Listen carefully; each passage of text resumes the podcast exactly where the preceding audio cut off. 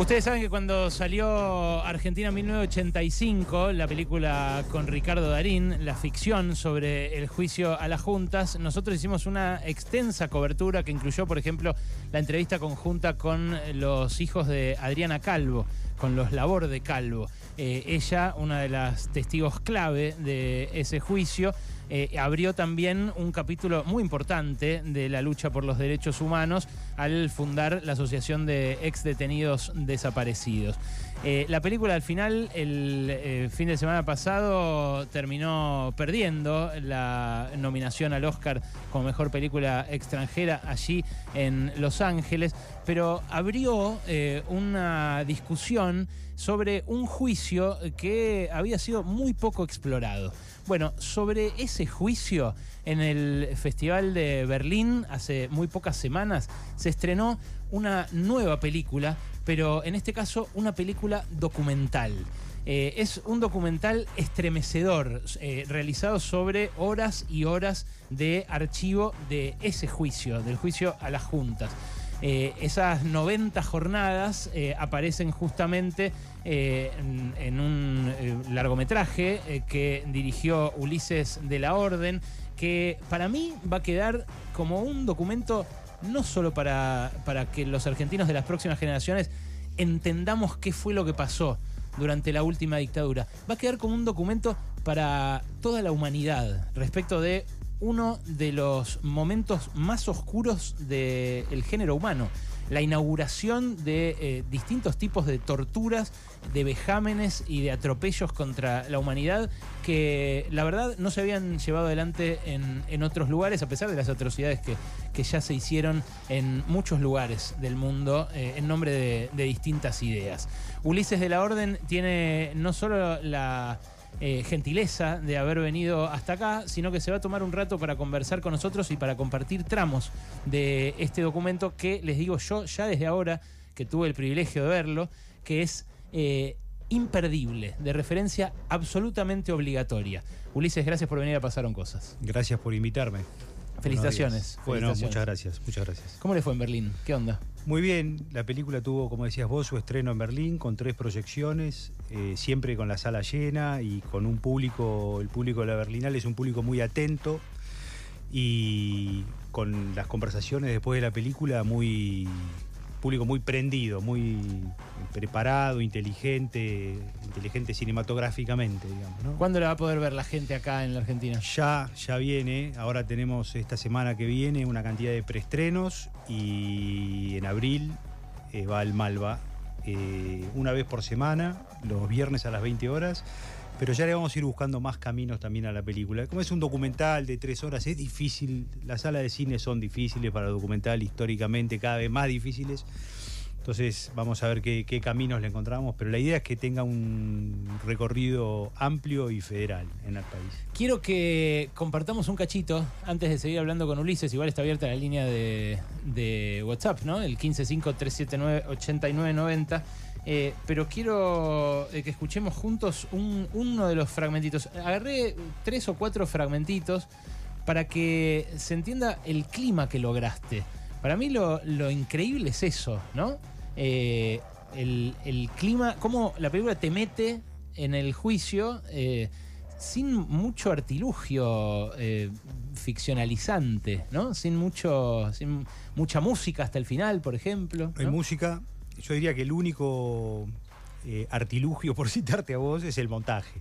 Es una película donde el lenguaje cinematográfico aparece explorando un material televisivo bastante duro y la vida se la da el montaje. El montajista es Alberto Ponce. Y la vida de la película es, el, es un montaje, digamos, ¿no? Exacto, es una, curaduría y, luego... Sí, más que eso, digamos, ¿no? Puedes construir un relato a partir de ahí, etcétera, ¿no? Pero...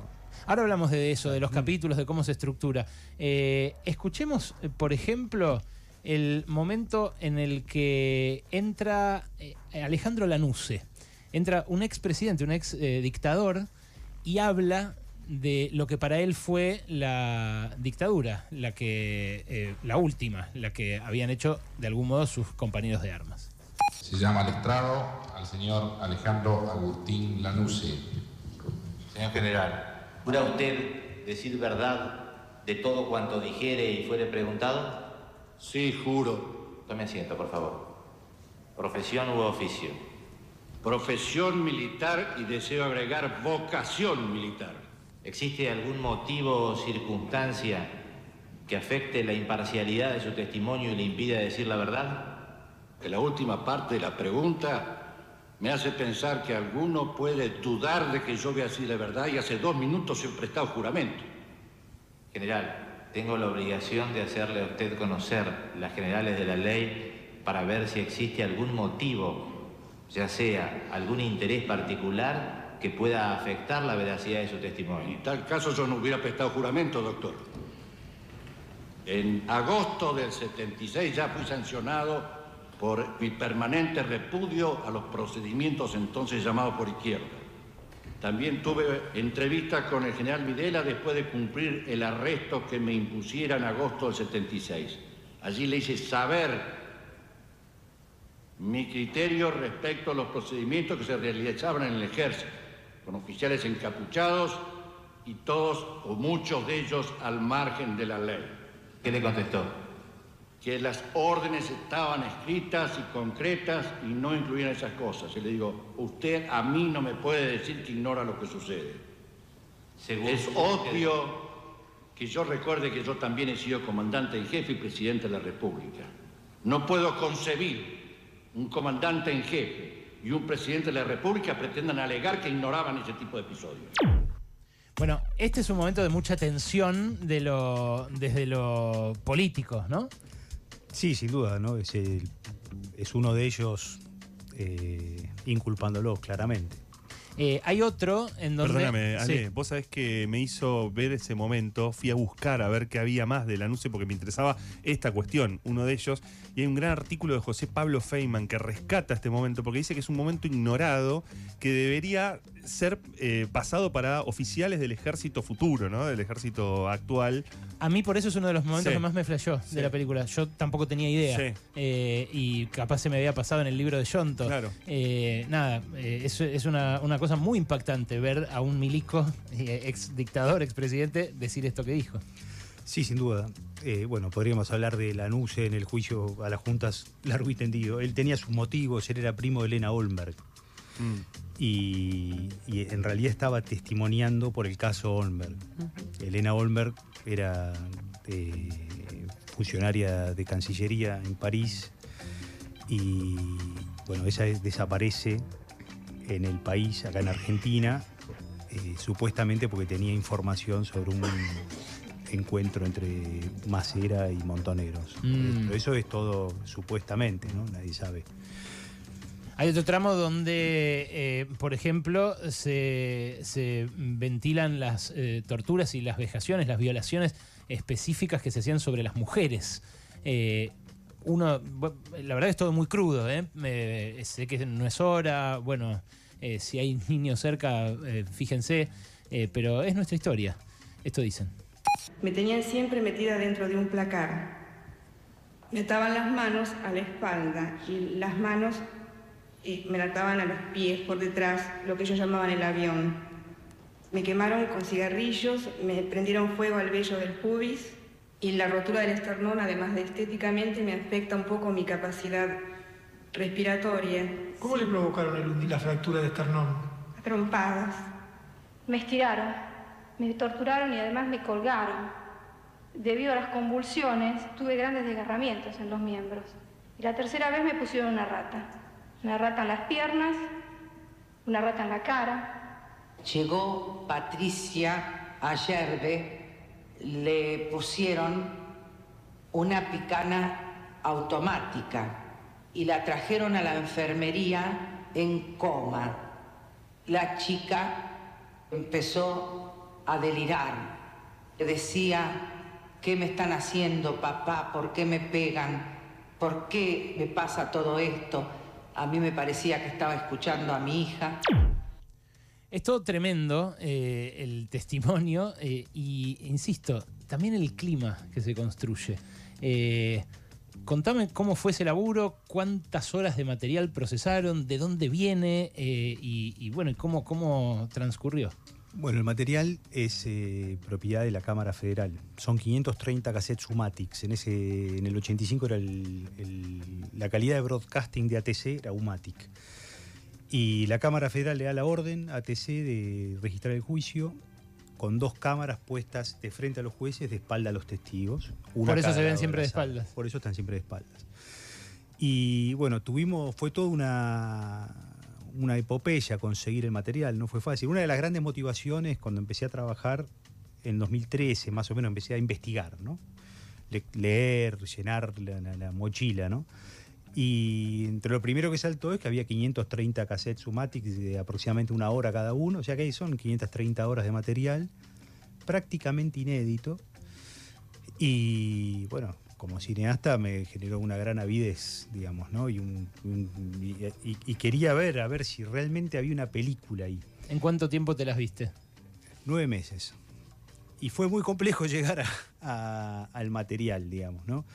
No, era, no estaba tan, tan a la mano hasta que logré dar con Memoria Abierta, que es una organización conformada por Madre de Plaza Línea Fundadora, PDH, CEL, son ocho organizaciones de derechos humanos que conforman Memoria Abierta y entre que gestiona los archivos de todas ellas. Y entre los archivos que gestiona, gestiona para la Cámara Federal la copia digital hecha en 2010, hecha por ellos mismos, por Memoria Abierta.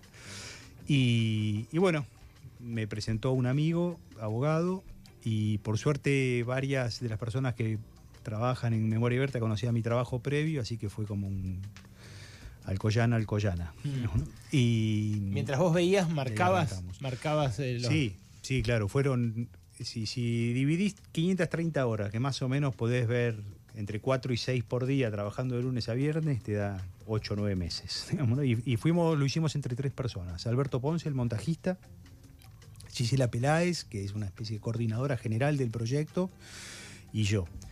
Y cada uno iba llevando un tipo distinto de catalogado. Gisela hizo una planilla de Excel infinita. Alberto trabajaba directamente sobre el Avid ya, teníamos todo el, todo el material subido al Avid y ya precortando, marcando, tomando notas sobre el Avid. El Avid es el software El que software usan para editarse. Exacto.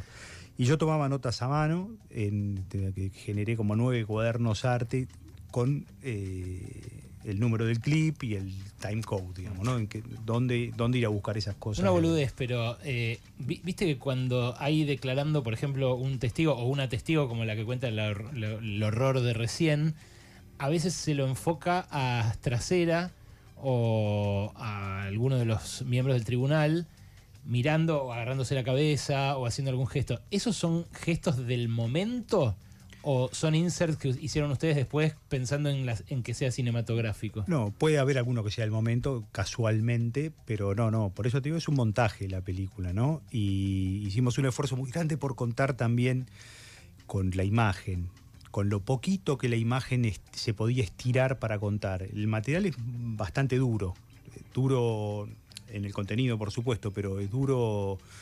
Eh, te diría que un 80% debe ser un plano fijo sobre la espalda del testigo y nada más. Entonces, sí, pero también, por eso te digo, se hace llevadero en la medida en que ustedes transmiten la emoción, la tensión del momento en las Sí. caras. parte del laburo fue, de- del proceso de visualización y catalogado, fue encontrar dónde había imagen para contar, digamos, ¿no? Primeros planos, detalles, algún que otro movimiento de cámara, y con eso armamos. Ulises, hay algo eh, que también es muy fuerte en, en el documental, que aparece mucho la voz de los genocidas, de, que, de los que decidieron hablar en el juicio, porque en el caso de Videla entiendo que no, nunca habló, y también de los abogados de los genocidas. Y ahí, eh, eh, esto te quiero preguntar porque eh, uno a primera vista diría, bueno, aparece la, la voz de las víctimas y de los victimarios, ya sea a través de la voz de los genocidas o de sus abogados. Y sin embargo, esa voz de los abogados de los genocidas termina como dándole más fuerza al relato de las víctimas. ¿Qué es lo que ustedes buscaron? Bueno, un juicio de por sí es una puesta en escena espectacular, digamos, ¿no? Eso, eh, eh, la- las fuerzas que entran en oposición son muy concretas, muy claras. El conflicto que las pone en oposición es eh, aquello por lo que el juicio, por lo que los jueces van a dirimir quién gana o pierde, digamos, ¿no? Este, en, en ese oficio los jueces funcionan como un- una entidad superior. Los defensores y los fiscales son los que llevan adelante eh, buscando los ardides para que la fuerza que ellos eh, promocionan triunfe. Y los testigos van aportando datos que rellenan esos valores, digamos, ¿no? de, de uno u otro lado. Bueno, en una estructura dramática funciona bastante parecido. Entonces, que las dos fuerzas estuvieran en escena, ah, primero que es una forma de narrar que, a mí me gusta, digamos, ¿no? Pero que, las dos fuerzas estuvieran en escena y que entraran en, en conflicto permanentemente, eh, era algo que el juicio ofrecía y que tomamos como, como decisión para que, de alguna manera, está claro que uno postula hacia un lado, digamos, ¿no? Pero mm, esto tiende. eh, eh, un discurso de barricada es un discurso donde hay una sola voz que grita y una sola verdad, y, y- está muy claro el mensaje y es muy duro y directo. Mi, mi- mi- idea al construir un relato, en, en el caso de la película del juicio, era cuanto más inteligente, cuanto más grande, cuanto mejor formada sea la fuerza que se opone a la fuerza que nosotros postulamos, era más inteligente teníamos que ser nosotros para desarmar esa, esa, Qué interesante. esa idea. Estamos De hecho- hablando, estamos hablando con Ulises de la Orden, que es el director de El Juicio, el documental sobre el juicio a las juntas que eh, se va a estrenar la próxima semana. De hecho, hay el sábado 25 de marzo una función en el Haroldo Conti, en el Centro Cultural Haroldo Conti, ahí en la ex ESMA. Eh, esto es en Avenida Libertador 8151. Es entrada gratuita, hay que reservar previamente, pero ahí va a ser una buena, una buena oportunidad para verlo.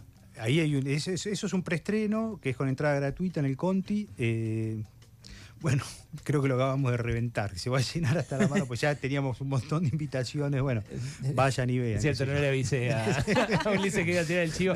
25 de marzo a las 17 horas va a estar el director para discutir, para el que... No voy a estar. Ah, no va a Es- estar. Ese día no voy a estar. Ah, bueno, estaba anunciado que, que estaba, pero... pero, va a estar todo el equipo y va a estar la gente de memoria abierta y va a haber un montón de gente. eh, lo- los organismos van a ir casi todos el, el 25 porque el 24 tenemos otra este, en el Malva, pero bueno, el 24 es la marcha y no, no van a llegar. Repito que es, eh, de, es ineludible. En serio, véanlo, véanlo, está buenísimo y no es que tres horas de documental eh, te aburra. Al revés, te, te- sí, por supuesto, es una piña en la panza. Un buen material para las escuelas secundarias podría ser, ¿eh? Y sí, sí, es Bueno, un... es- es- En algún momento. Ese es el, creo que es el público objetivo, digamos, ¿no? Donde apuntamos desde el primer momento.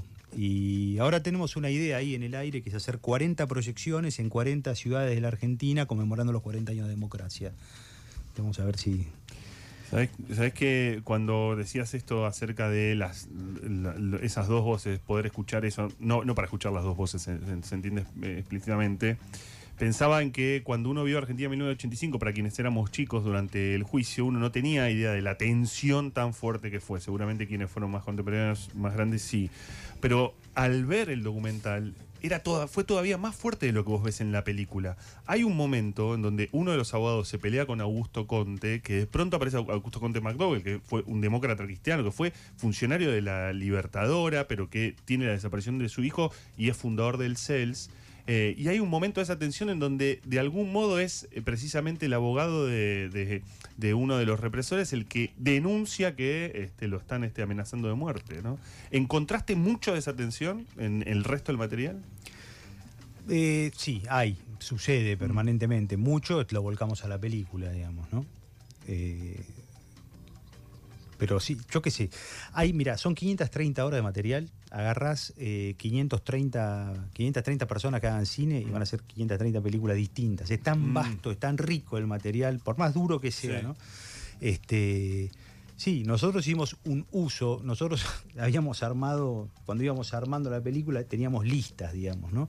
Y una de esas listas eran lo que llamábamos los procesales, donde estaban todo ese tipo de cosas que teníamos infinidad. Bueno, después tuvimos que ir este, ju- jugándolos, digamos, ¿no? Bueno, Y- después hay otro cacho, otro, otro apartado, ¿cómo lo llamaban ustedes? Eh, Ponele. eh, otra, cacho. otra, otra, eh, Capítulo. sí, de la película, donde se habla de cómo choreaban los milicos, en todos sus estamentos, desde los que se afanaban empresas haciéndole firmar bajo tortura transferencia de acciones a gente, hasta ah, en un operativo.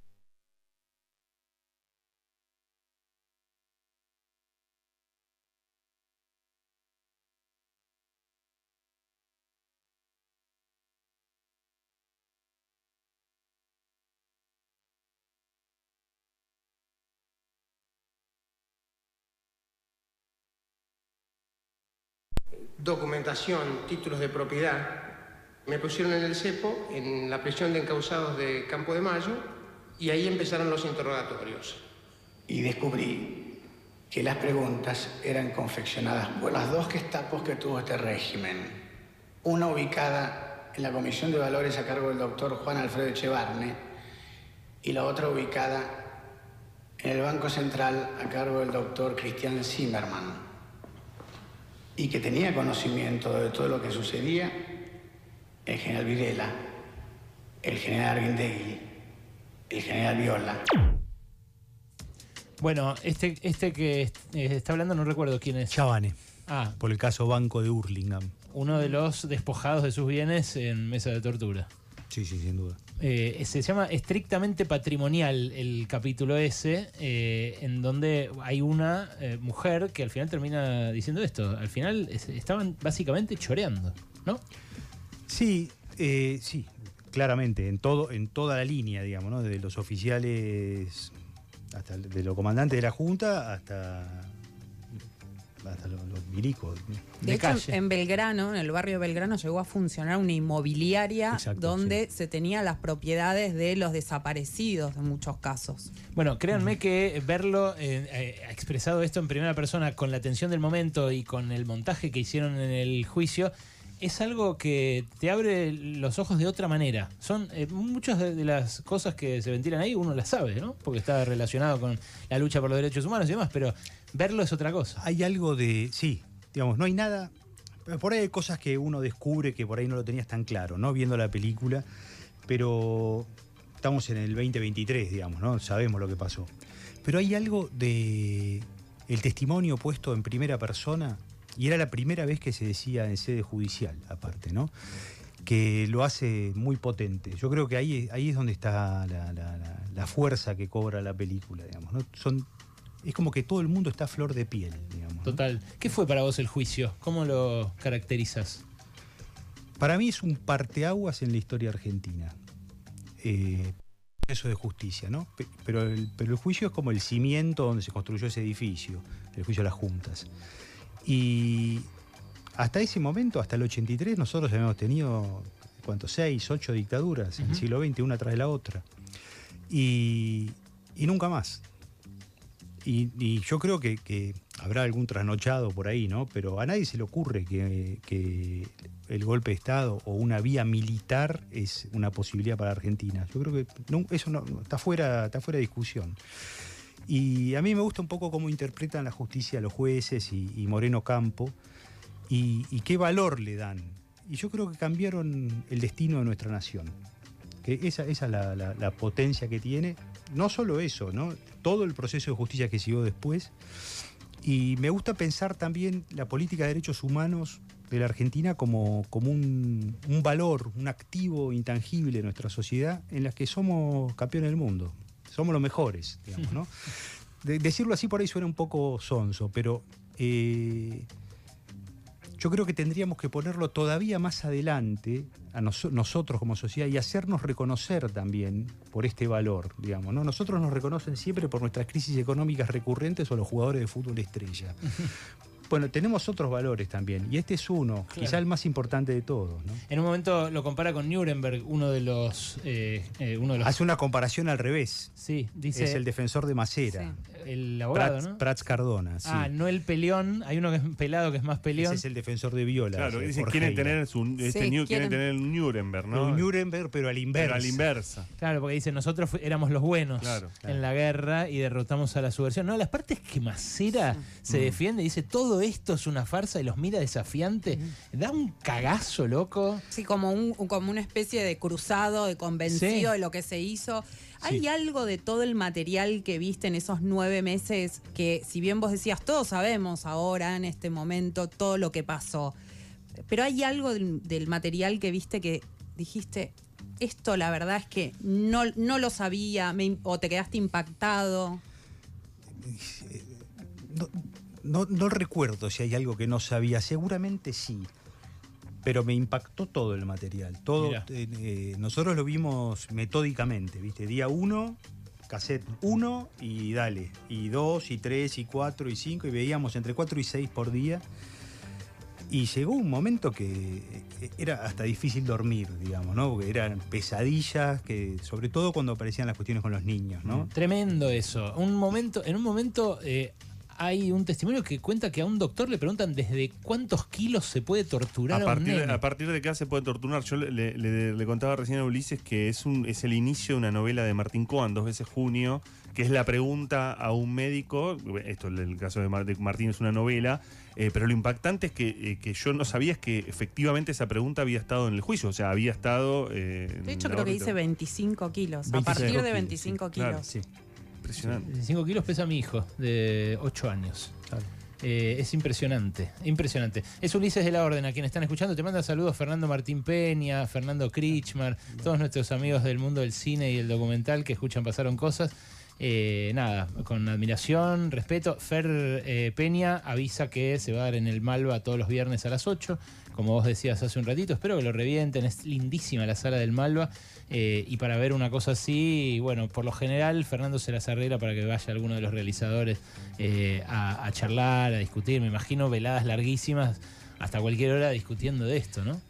Sí, no sé si en la sala del Malva, porque es limitado el tiempo. ¿viste? Llega un momento que tiene, que, rajan. tiene que poner otra película, pero siempre tenemos un espacio para charlar.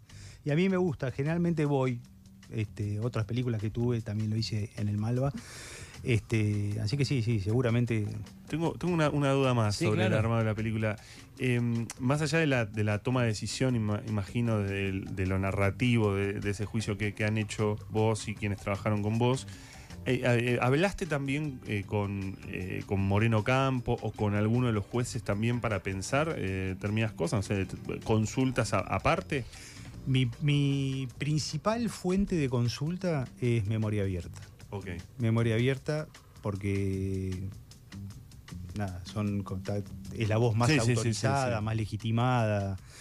Eh, y cuando ya teníamos un primer armado, el primer armado tenía ocho horas y media. Cuando llegamos a un armado más lógico, ya como de cuatro horas, eh, se lo hicimos ver a, a Moreno Campo. Y se transformó en un asesor y en un. Este, nada, nos ayudó un, mon- un montón. digamos, un tipo súper generoso y presente que pudo ver y devolver, además, en cada una de las, de las visualizaciones. La chica de memoria abierta también.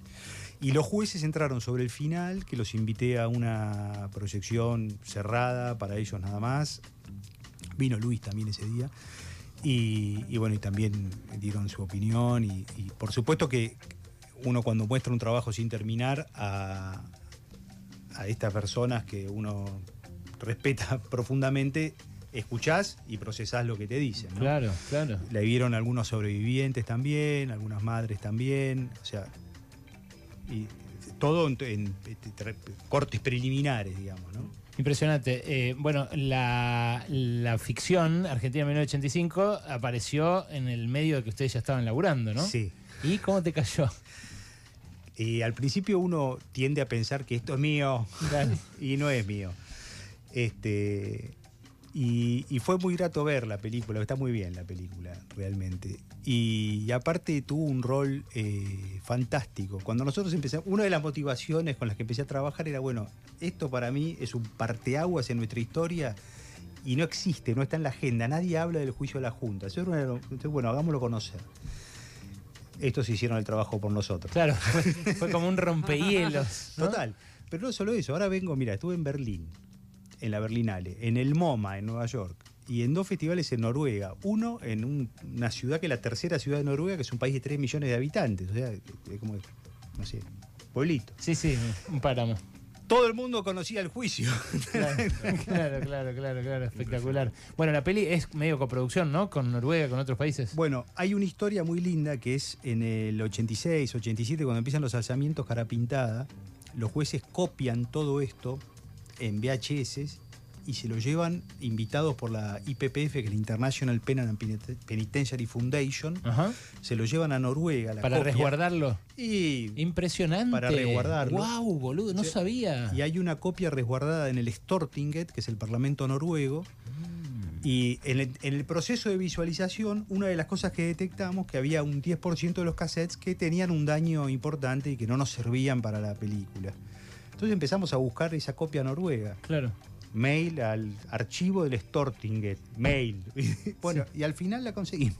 Buenísimo. Y aparte, o sea que esa copia está hasta, hasta ahora, sigue Sí, estando no ahí. solo está, sino que, bueno, aparte conseguimos un, un coproductor noruego, pero no solo está y está ahí, sino que además eh, con un proyecto anexo, eh, 100% gestionado por memoria abierta, pero conseguimos financiamiento para redigitalizar toda la copia UMATIC que hay acá a 4K, o sea, la más alta calidad posible. Y toda la copia de Noruega. O sea que la copia de Noruega se acaba de terminar de hacer ese trabajo. Está toda digitalizada a 4K, ya llegó acá a, a memoria abierta y cuando terminen de digitalizar la copia UMATIC, la idea es hacer una sola copia completa en 4K de todo el archivo de las juntas. Impresionante. Espectacular. Impresionante. Eh, Ulises, hay otra cosa que quiero, no quiero dejar de destacar. Decide de vuelta el nombre del montajista. Alberto Ponce. Bueno, eh, este, los silencios. Los silencios. ¿Ustedes vieron lo que te hacen esos, esos silencios? Eh, momentos de, de tensión que las caras gritan, hablan. Es, eh, es realmente un deleite, en serio. Felicitaciones. Ahí me pasaron otra función que va a haber, porque tengo gente que me pregunta cuándo se va a poder ver en plataformas, en la casa. Bueno, plataformas habrá que esperar un poco. Yo les sugiero que entren a quinoa.tv con K, quinoa.tv. Seguramente esté ahí mm, mayo, ponele, mediado de abril, no sé. Ah, pero va a haber, es como una plataforma especial. ¿Qué es Quinoa.tv? Es una plataforma de streaming online. De, de eh, cine documental. De cine latinoamericano. Ah, mirá. Así que ahí se va a poder ver. Y si no es ahí, será en otra, pero sí, va a ir alguna. Bueno, después eh, hay quienes me avisan de otras funciones. El miércoles 23, por ejemplo, en el Ecuni, en el No, espacio. eso es el 22 Ah, bueno. en eh, el Ecuni. A ver, eh, ahora me entró la duda. eh, son, son varias las eh, ocasiones que hay para ver el juicio, el documental sobre el juicio a las juntas en los próximos días. No estamos hablando de Argentina 1985, estamos hablando de un documental de tres horas que tiene eh, parecidos increíbles de ratos, justamente por lo buena que es la ficción de, de Darín y de, y de mm, eh, bueno, de, de Santiago Mitre. eh, pero que en definitiva, nada, en este caso estás viendo la, la posta, ¿no? La, la real, lo que pasó. Es el miércoles 22, sí, eh, a las 15 horas. En, en el Ecuni, que es el- una, un- una sala gigante de la Asociación Madres en también la ex ESMA. Eso es en el marco del Foro Social Mundial. Bien, Así ahí. que no sé, no sé cómo será el ingreso ahí, pero si van, entrarán. Bueno, fíjense, sí, claro, googleen por ahí, pero la van a poder ver la semana que viene los interesados y después ahí en quinoa.tv. Sí, y si no en el Malva, el lugar para verla es en una sala de cine y por ahora la única que tenemos es el Malva los viernes a las 20 horas. digamos, ¿no? Bien. A partir de, no sé si es a partir del 31 de marzo o del 7 de abril. pero- Ulises, gracias por venir, felicitaciones. En Gracias serio. a ustedes. Ulises de la Orden, director de El Juicio, en Pasaron Cosas.